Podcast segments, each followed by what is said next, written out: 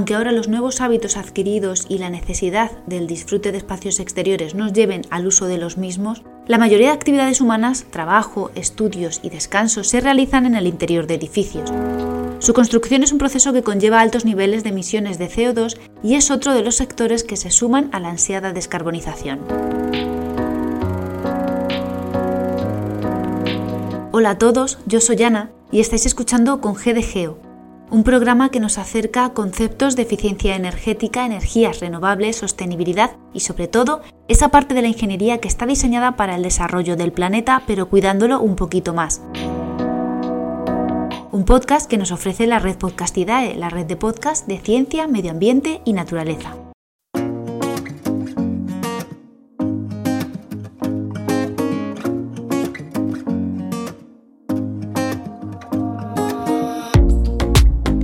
Un amplio conjunto de conceptos abarca la descarbonización en la construcción. Este término aplica a la reducción de emisiones de dióxido de carbono tanto en la construcción de un edificio como en la fabricación de sus componentes y también en el uso del edificio durante su vida útil. La descarbonización de la edificación es uno de los retos de los profesionales a integrar en nuestros procesos diarios y también es un deber el trasladarlo a los usuarios de los edificios, a la sociedad en general que trabaja en oficinas, en edificios públicos, a los que visitan museos y a los que acceden a comprarse una vivienda. Demandar edificios más sostenibles, aparte de ayudarnos a realizar un uso más correcto de la energía, también debe ser criterio más o menos clave en la elección de los usuarios. Por ejemplo, a la hora de elegir un hotel o un alojamiento sostenible en viajes y vacaciones, o elegir una determinada empresa que utilice procesos y materiales locales o de menor impacto para el diseño o la reforma de nuestra vivienda. Una interesante conversación en torno a este tema nutre el episodio de hoy, en el que dialogo con Juan García Cuadrado.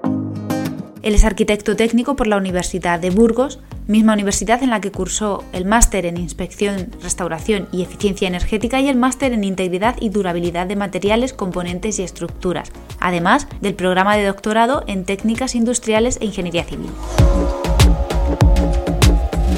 Comienzo la conversación con Juan comentando lo que ya introducía, ¿Qué esperamos del concepto de la descarbonización de la construcción? La descarbonización en sí es el reto que tiene la humanidad hoy en día para luchar contra el cambio climático y el daño que ella misma está provocando. Actualmente, el respeto por el medio ambiente es un valor social que debemos proteger, al ser sinónimo de calidad de vida. Por ello, esta lucha es una prioridad hoy en día.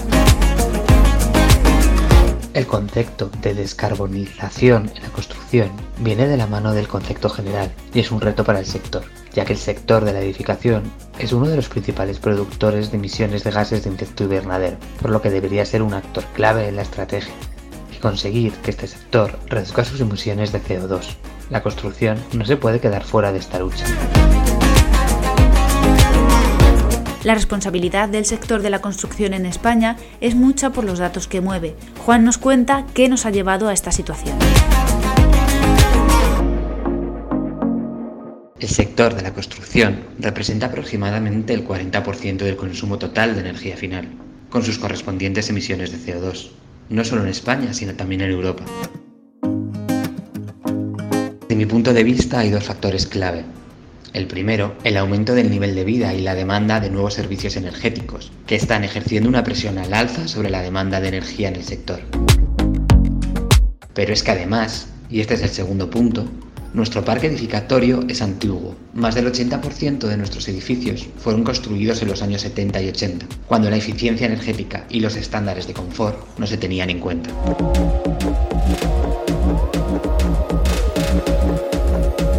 Para atacar este escenario contamos con una importante herramienta que es la normativa. Si hay unas directrices que han fortalecido sus exigencias, esas son las de la construcción.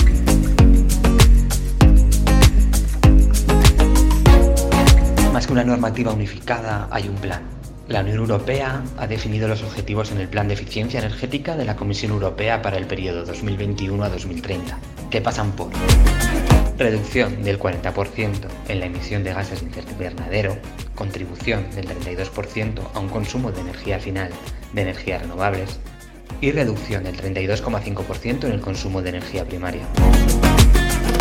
Sumándose al carro, todos los países están creando normativa y estándares apropiados.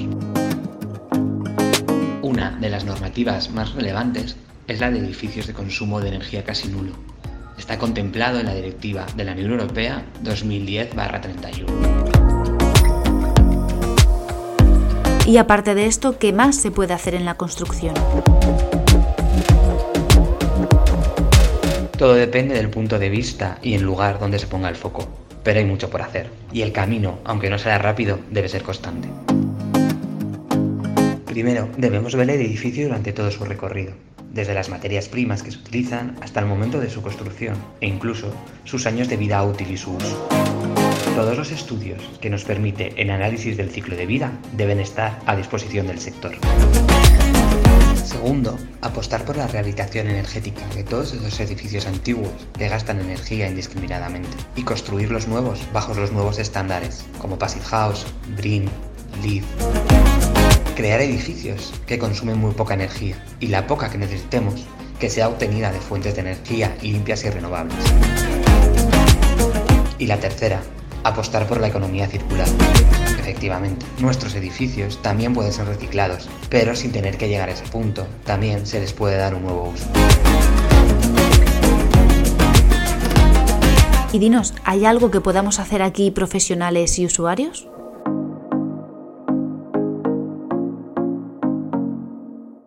Sí, efectivamente. Todos debemos luchar unidos contra el cambio climático, las organizaciones van a apostar por ello y los gobiernos van a legislar a su favor. Los técnicos y constructores haremos nuestro mejor papel. Pero lo más importante es el usuario final, el ciudadano. Debe saber cómo utilizar el edificio. Debemos concienciarle a él. Todos tenemos que poner nuestro granito de arena.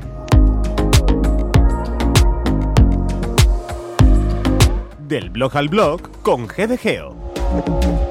Mucho a lo que enfrentarse es lo que el sector de la construcción tiene por delante, pero tengo que añadir que cuenta con las mejores herramientas. La ingeniería y la arquitectura están juntas en esto y de verdad que me consta que la edificación lleva unos años ya en proceso de adaptación a este nuevo modelo. De estas herramientas se habló mucho en el Salón de la Climatización y la Refrigeración 2021. Unos interesantes tips de las diferentes intervenciones de los profesionales que recogía este foro se reflejan en un artículo distribuido por el portal eficiencia.com.